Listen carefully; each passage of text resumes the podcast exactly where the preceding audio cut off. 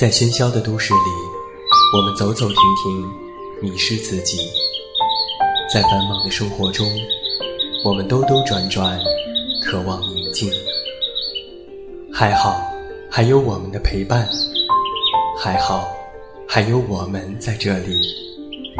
现在，跟随我们，一起进入心灵的旅行。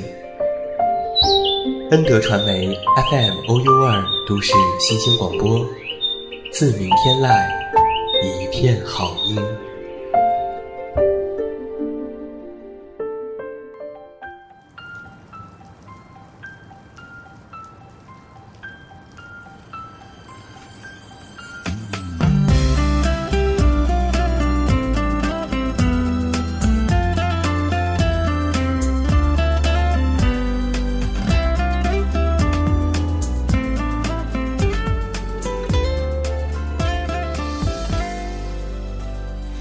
是他们全体窃听，想留到天亮都市新频率广播先体验，各位好，你现在收听到的依然是每天陪伴在你们身边的 FM OU 二都市新鲜广播，这里是在每周日为您送上的自然而然，我是你们的老朋友，这么远那么近，现在在节目当中向每一位我们的电台、个人小站以及 iTunes Podcast 的所有听友致以问候，欢迎来收听我们的节目。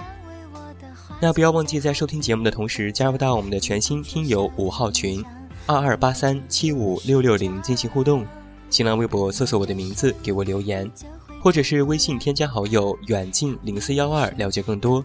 远近是拼音，在微信中回复节目收听，查看更多节目收听方式，也期待着你的关注。在周四的陪你到零点节目当中，我曾经用两期节目给大家分享到了柴静的一篇文章，题目叫做《没有深夜痛哭过的人不足以谈论人生》，提到的是他采访台湾的老兵高秉涵的一段故事，读来催人泪下，感慨颇多，在听友当中也得到了非常大的反响。那么在今天晚上周日的自然而然节目当中。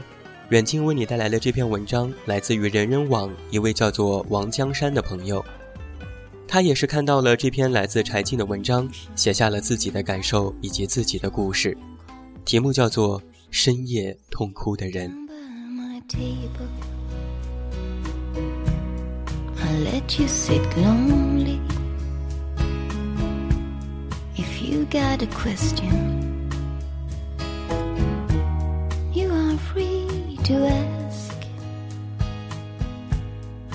if I had met you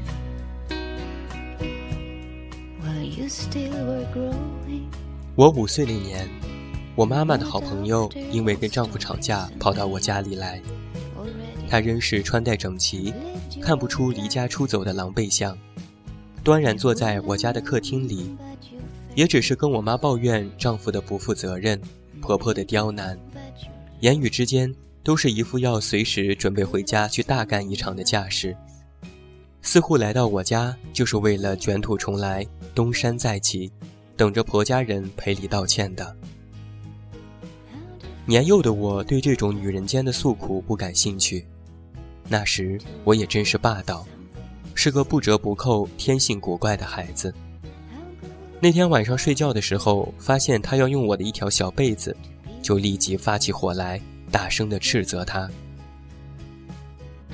那位阿姨自然是一脸尴尬，而妈妈也只好连哄带骗地把我哄睡着，而我睡在他俩的中间，像是示威似的隔开了他和妈妈的关联。半夜的时候，我忽然醒来，迷迷糊糊之间，竟然听到了低低的抽泣声，我吓了一跳。不敢作声，转过脸来，我意识到这哭泣是身边这位白天还一副厉害相的阿姨发出来的。她哭得很小心，几乎是叹息，但我知道她在哭泣。眼泪是多么丰盛的东西，当它在一个人的脸上聚集，周围的人是会闻到的，亦或是对这种悲哀的敏感是人类的天性吧。我忽然不知所措，第一个念头还是，不会是因为我在睡前欺负了他吧？但是随即我便丢掉了这样的念头，倒不是为自己开脱，我只是忽然对大人的世界有了一点新的理解。原来他们并非是无所不能，原来他们其实根本不能掌控自己的人生。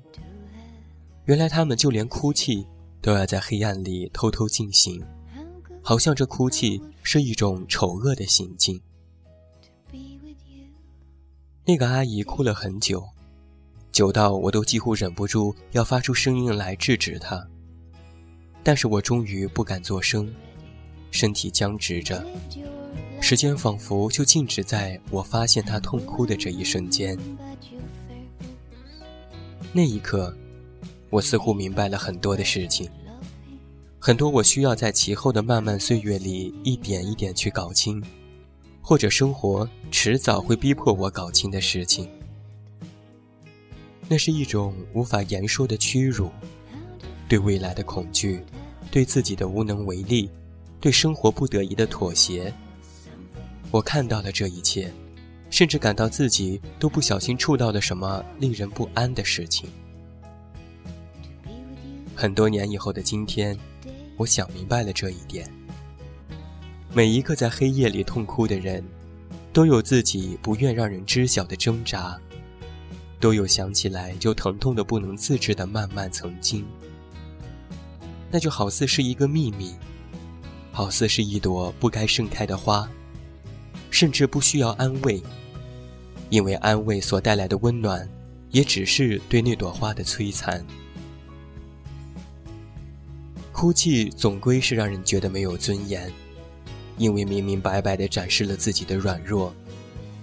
而借以黑暗的外衣，人们总是能够在这种错觉当中，觉得自己找到了一点虚幻中的安全。而这种所谓的保全自尊的努力。让人觉得心酸。在那个黑暗的漫长夜晚，我无知无觉地窥知了一个人的无助和悲伤，就像是撞见了人生的另外一个层面。著名的记者柴静在采访台湾老兵高秉涵时问他：“您刚到台湾生活那么孤独的时候，逢年过节怎么过？”老兵说。大年初一早晨，天不亮我就到山上去了，一个人，大声的哭，对着淡水河口，对着大陆痛哭一场。我平常不掉泪，掉泪是弱者，所以我不掉泪，我就大声叫。柴静问：“叫什么？”叫娘，大声的喊娘，喊娘，我想你。柴静细心的提到这句话时，老人还是浓重的山东口音。小时候背古诗，因为完全不知道意思，所以竟然忽略了许多美丽诗句背后的含义。看到年迈的高秉涵读到这句的时候，想起了“少小离家老大回，乡音无改鬓毛衰”，突然就有点理解老人的悲伤了。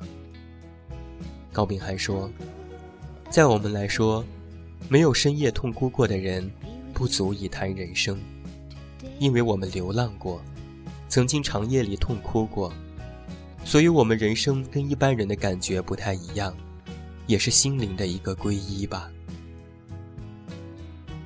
这是深厚而绵长的悲伤，不只是思乡情，不只是羁旅哀。”也不只是物是人非，时光流逝，人世辗转，是比那些更加让人无力承受的艰难，是令人不甘回首的往事，是如此苍凉。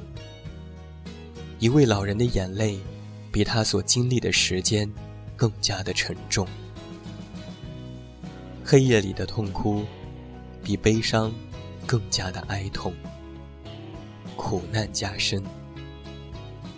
就好像有这么一句话：“生命是一项冠冕，加之于你头上，镶嵌的宝石即刻以光芒来庄严你，又长出了荆棘来将你刺痛。老人说：“我只担心一件事，我怕我配不上自己所受的苦难。”人们常说生日那天是不能哭的，如果一哭就会影响下一年的运气。而我，也许是从十二岁那年养成的习惯，每一年的生日我都非常的难过，然后我就在黑夜里。偷偷的哭泣，我练就了非常好的哭泣方式，真的可以做到悄然无声。先是屏住呼吸，如果要抽泣的话，就快速的将它转为叹气。时间久了，这声叹息也会渐渐变得微不可闻，于是就真的无声无息了。这个换气的过程其实并不轻松。常常会在胸里憋一口气，憋得生疼。但我常常像是欣赏自己的窘态那样，冷静地感觉到眼泪正在快速地溢满双眼，然后扑通扑通地掉下来。我用的是扑通扑通，是因为眼泪已经在眼睛里结成了很大的一滴，甚至可以在它掉落的时候就寻找到它的轨迹。当然，我看不到那轨迹。因为我在哭泣的时候，总是在黑暗里。这是一种非常非常沉重的悲哀。当一个人在黑夜里哭泣的时候，他会觉得整个世界只剩下了他自己。有一次和朋友聊起自己初中和高中那会儿，总是一个人在被窝里悄声哭的事情，朋友立即兴高采烈地说。我也是，我也是。接着，我们还非常欢乐地交换了如何无声哭泣的经验。两个人像是在谈起一件做过的喜滋滋的往事。但是我并不是在否定自己的过去，我不否认，在那个黑暗里哭泣着的，因而显现出了懦弱而愚蠢的自己。因为我知道，那个时候让我哭泣的事情。在当时，必然是要引我哭泣的。其实也并不一定是像人们想的那样，所谓悲伤，所谓哭泣，不过是因为年少无知的矫情而已。我想，痛苦是难以度量的，也不应该被比较。正是因为心怀痛苦的人，都有他们自己隐秘的故事。这个故事比别人看到的更加的深邃。更加的永久，甚至比他们自己感觉到的悲伤更加的丰盈，也更为浓厚。某些伤感的情绪可能只是我们自己的错觉，但是不管怎样，人生总是一件非常艰难的事情。如若在太阳下只能够保持淡定与从容，那么在漆黑的无人之处，总可以让自己休息一下吧。后来啊，越往后活，就越明白人生是一个不停面对不堪过去的过程。别人的不堪，世事的不堪，自己的不堪。会知道人生根本没有愿意和不愿意之分，只有接受和忍受的区别。只有在阳光下的微笑和黑暗里的哭泣的区别。而我们，对于何时微笑。何时哭泣，只能控制它们发生的时间，而不能控制因为什么发生。而有些时候，我们能做的也只剩下沉默了。沉默的等待这一阵过去，相信这一夜的痛哭过后，还有新的早晨。谁都心酸过，哪个没有？以此安慰每一个。在深夜里痛哭过的人，我们都曾经是在漫长黑夜里悲哀、无助，然后依然咬牙坚持的脆弱的灵魂。